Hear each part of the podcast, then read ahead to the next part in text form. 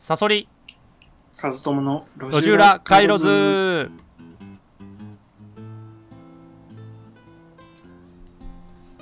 えーこのラジオはサブカルを研究している私赤いサソリと哲学科出身の和友さんの2人でお送りしますさまざまな意見を交換して思考を深めていくそんなラジオになっておりますさあ、えー木曜はですね、えー私赤いサソリの、えー持ち込みテーマ会です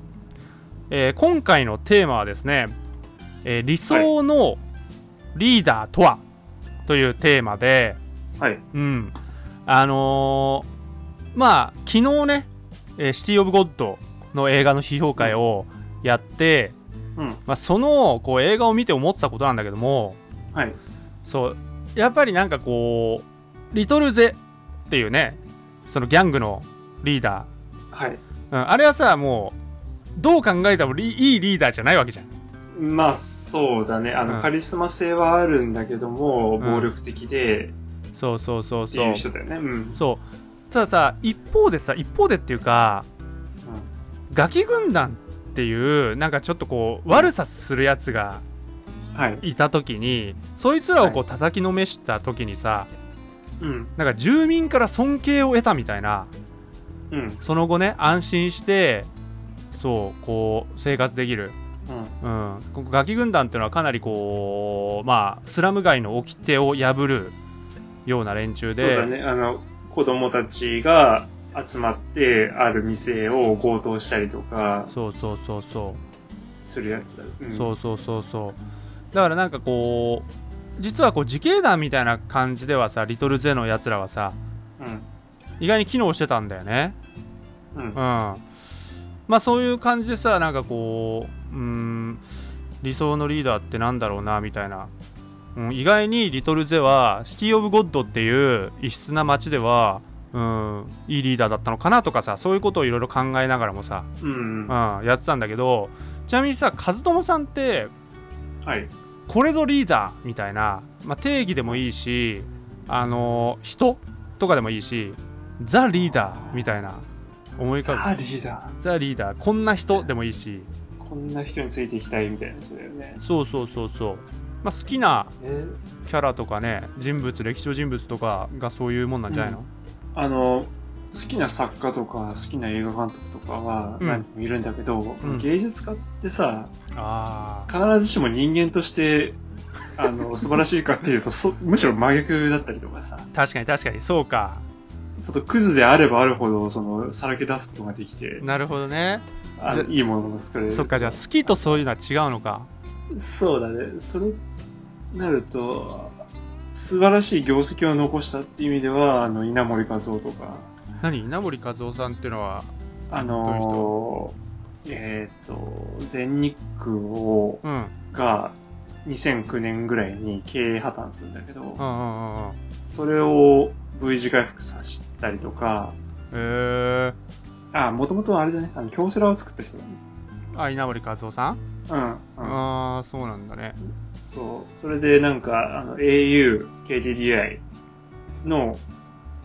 あの、前身になる会とかも作ったりとか、いろいろやってる人です。へえうんそうズバリどこがこういいんだろうその稲森和夫さんっていや、だから、ごめん、僕全然その人知らないけど、そのあ、業績、あ知らないのとしてあ業績として、うんあ結果ねそうそううん結果としてだからそのこういう人についていきたいっていうのはちょっとどうなんだろうなあんま思い浮かばないな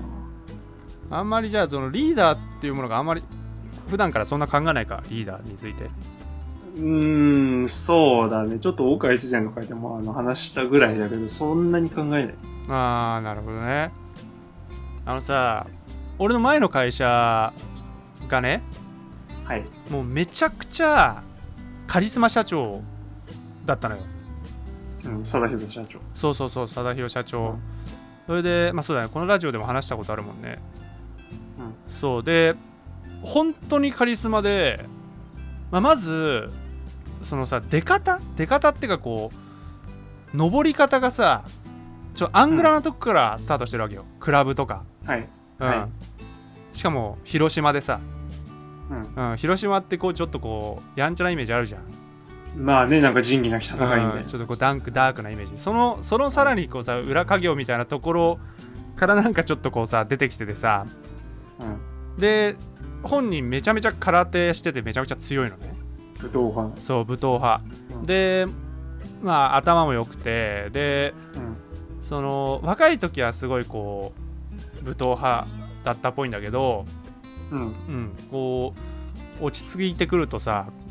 うん。こう寡黙なんだけど、うん。うん、すごいこう一言一言重みはあるみたいなさうん。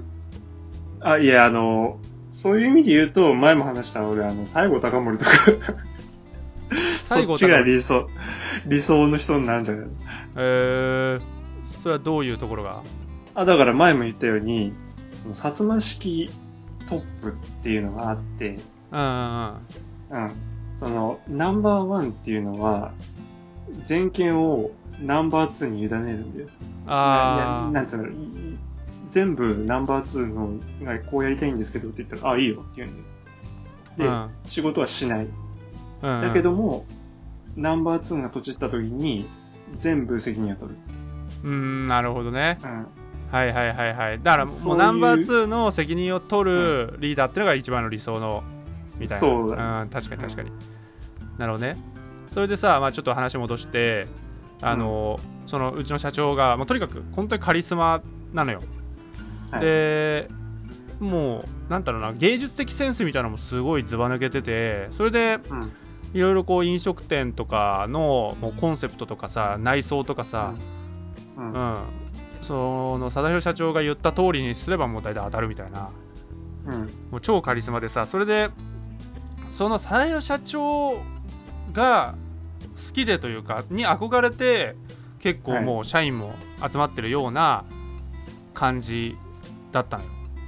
うん。でかくいう俺ももちろん貞弘社長がいいなと思って、もう飲食とか全く分かんなかった飲食っていうのを意識せずにさ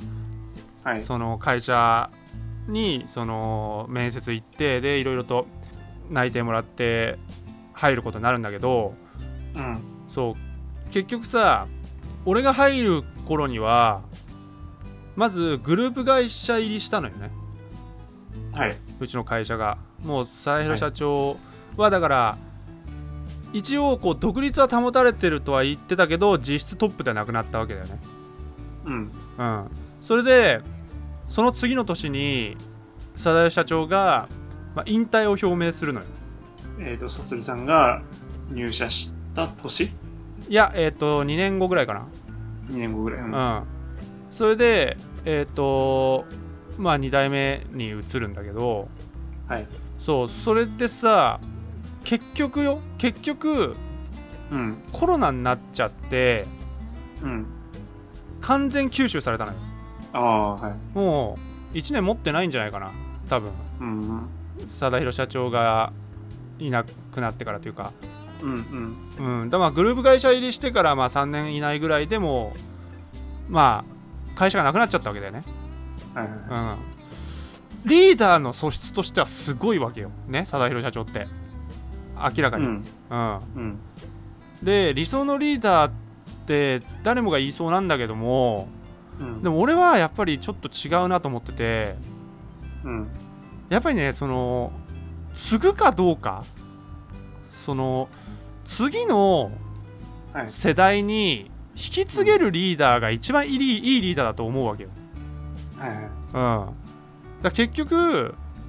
サダル社長はその個人としてはすごいんだけど、うん。うん、なんかこ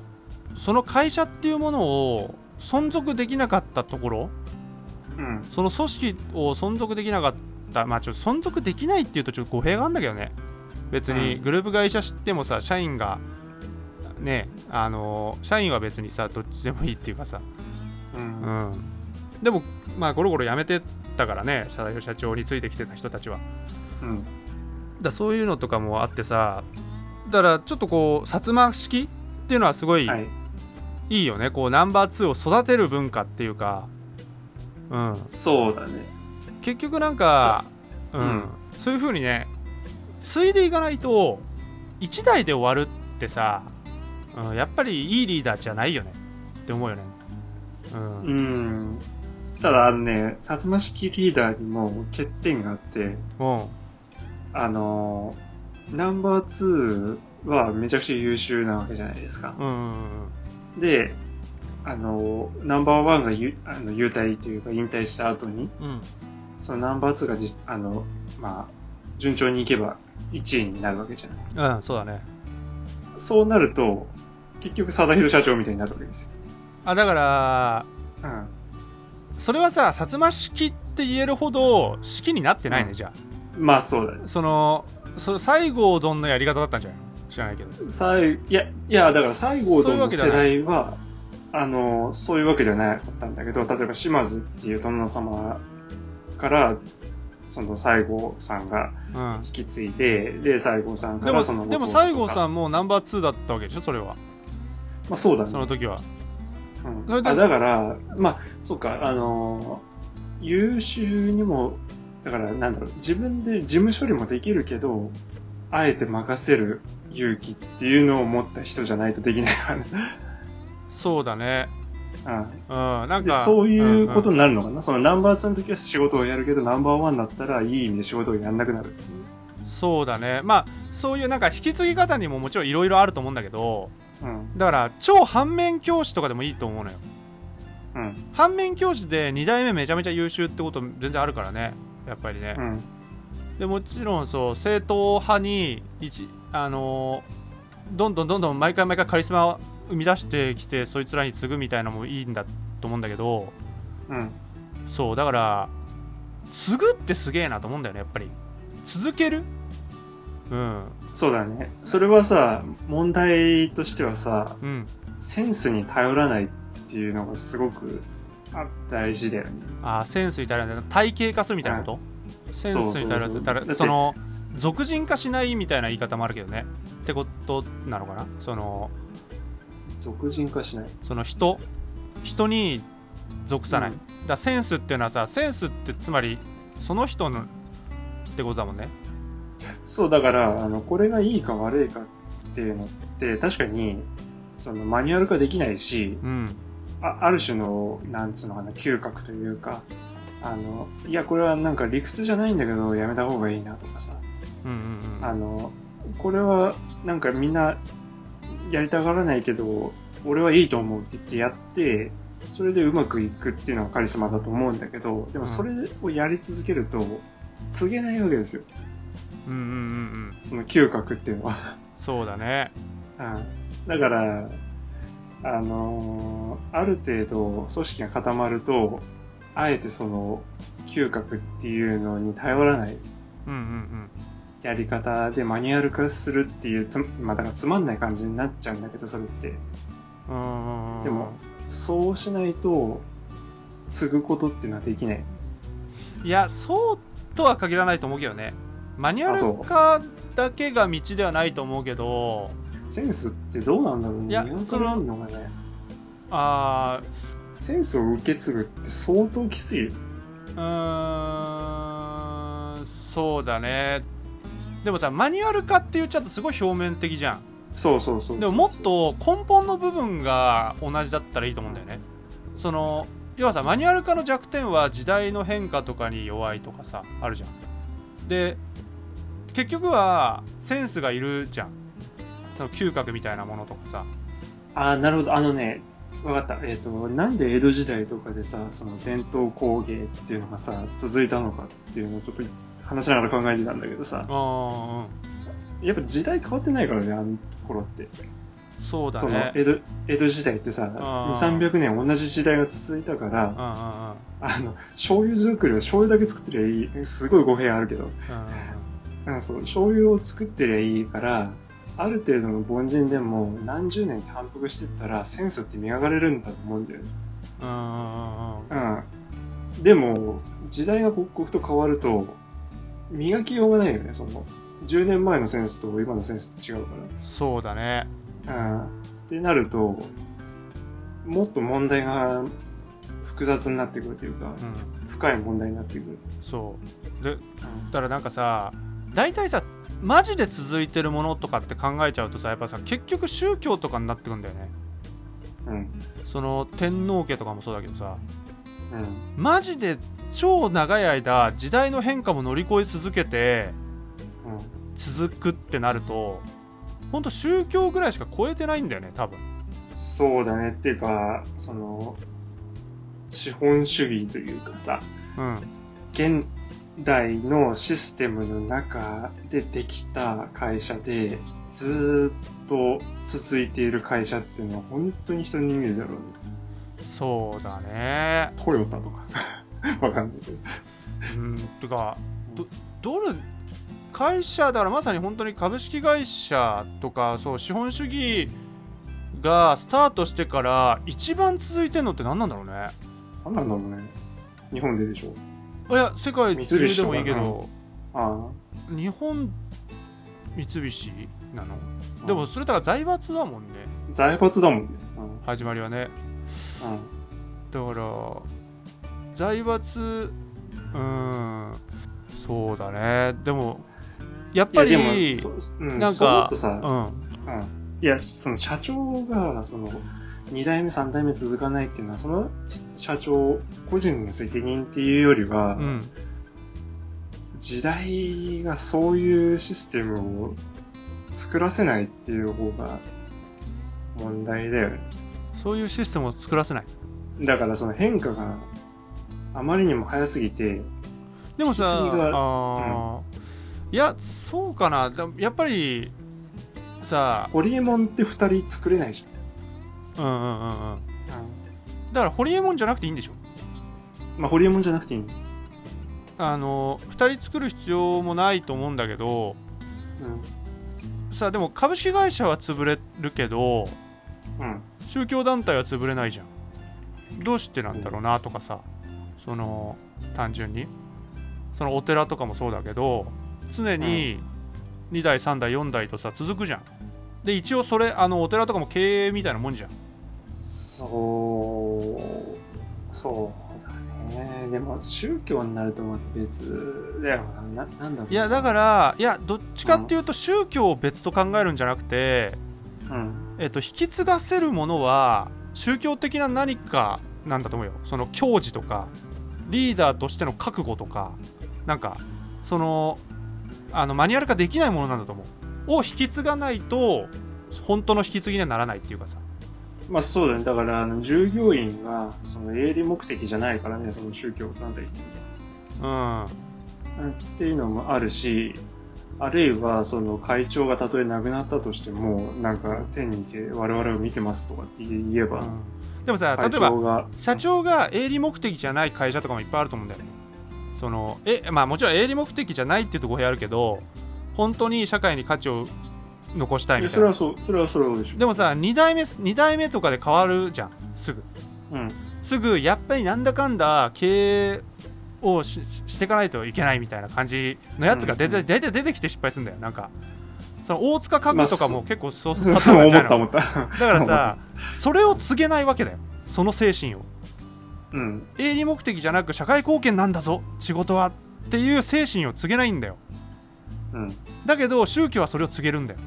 その違いだと思うけどねその宗教がどうとかじゃなくてなんかそのなんか根本的に、まうあんうん、あのー話、一番最初の方に僕が話した稲森和夫って人は、それを必死にその宗教じゃない形で、うんその企業でやろうとして、その京セラフィロソフィーとかって言っててさ、うんあのーリータとかい言うんだよ、そういうことを。うーんこれで、あのーき企業の、あの、起業家っていうのは、社長っていうのは、営利目的じゃなくて、あの、究極の目的はリーダーな、リーダーにあるんだみたいなことを言ってさ。で、そういうことを積極的に言って、で、自分もその講演会を無償で何回もやってたりとかさ、してるさ。あうんそうなんだあーそういうことでもまあそそういうことかな。いやそうだと思うそのだから俺あの理念とかってやっぱりちょっと宗教っぽいからね、うん。うん、だからちょっと宗教の定義があれだけどそう結局理念とかを本当に真の意味で告げないだけなんだと思うんだよねうん。うん、そのリーダーがそれをだからあんまり価値があると思ってないのか知らないけどなんかそういうさ分かりやすい実績とかさなんか仕事ができるとかで選んじゃってるから2代目をそうじゃなくって、マジで理念に、うん、でもなやっぱりねに継ぐっていうことにフォーカスしてないだけだと思うよね1代目が。ううん。ん、なんかそそれをもっ、うん、そうじゃなかったらなんか急に2代目とか襲名させないじゃん、うん。うん、なんか10年前ぐらいからさこいつ2代目にするからって言ってさ、うん、徐々に徐々にさ引き継いでいくとかすればさ ヤクザみたいなね。 えでもそういう若頭のみなたいのなよでも絶対そういうことだ,、まあそうだよねだからヤクザも続くんじゃない知らないけどヤクザ続くよね。続くじゃんだからうん。継ぐってことを大事にしてないだけなんだよね多分でも、俺は継ぐってことを一番大事にするリーダーが理想だと思ってるから、うんああ。そうだからその意識がなりないだけだと思うんだよだから宗教も継ぐってことにめちゃめちゃ重要視してんだよ多分ねもちろんそうだね。んもう途絶えちゃダメだ。そう天皇家もそうじゃんだから継ぐってことに命かけてんじゃん、うん。うん、だから会社も続けるっていうところうん存続させるっていうところもう利益とかじゃないんだよね多分もうてか存続してるってことは利益出てるってことだからうん。結構フォーカスしてんだよね存続っていうところにうんうんだからねもうちょっとなんかね世のリーダーはそこをねもっとなんかめちゃめちゃフォーカスしてもいいと思うんだけどねリソースめちゃくちゃ割いてもいいと思うんだけどねあ継ぐっていう点にだからリーダーはもう継ぐことしか考えなくていいと思うそのリーダーになった瞬間 にさあ次どううん誰に継ぐかってことしか考えなくていいと思うっあ。うん。てぐらい思うよ本当にうん極論仕事しなくていい。極論仕事しなくていい。仕事なん仕事だもんそれが続あー続かせることが仕事よ続かせることうんなら。まあそんな風に思いましたね。だからシティ・オブ・ゴッドは、でちょっとシティ・オブ・ゴッドに話を言ったらこうなんでこういう風に思ったかというとリトル・ゼはそういう意味で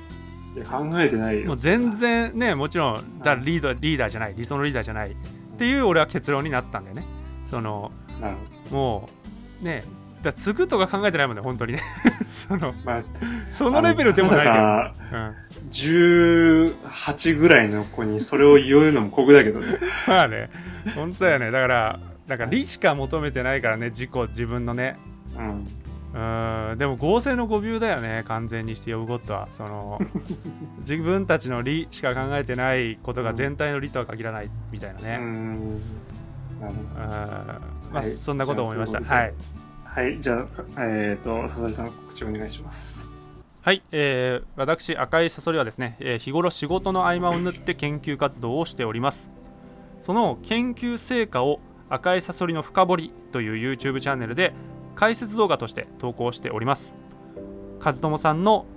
えーブログのリンクとともにですね概要欄に貼っておりますのでよかったら見てみてくださいそれではまた次回お会いいたしましょうおやすみなさいおやすみなさい。